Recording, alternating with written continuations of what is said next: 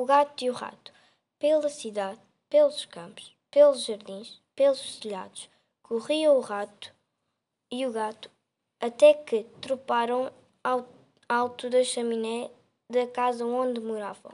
O gato abriu a boca, esticou quanto pôde as unhas cortadas e zás, e agarrar o rato quando este caiu pela chaminé abaixo. Desta vez não me escapas, gritou-lhe o gato e atirou-se também. Pobre rato, pobre gato, mergulharam num panelão.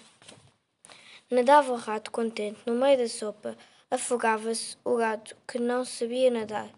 Então duas gordas lágrimas tombaram dos olhos do rato e longo duas patitas empurraram o Felício para a borda, ajudam a sair. O gato pingando, reconhecido, abraçou o rato pingão e ajudou pingando sopa.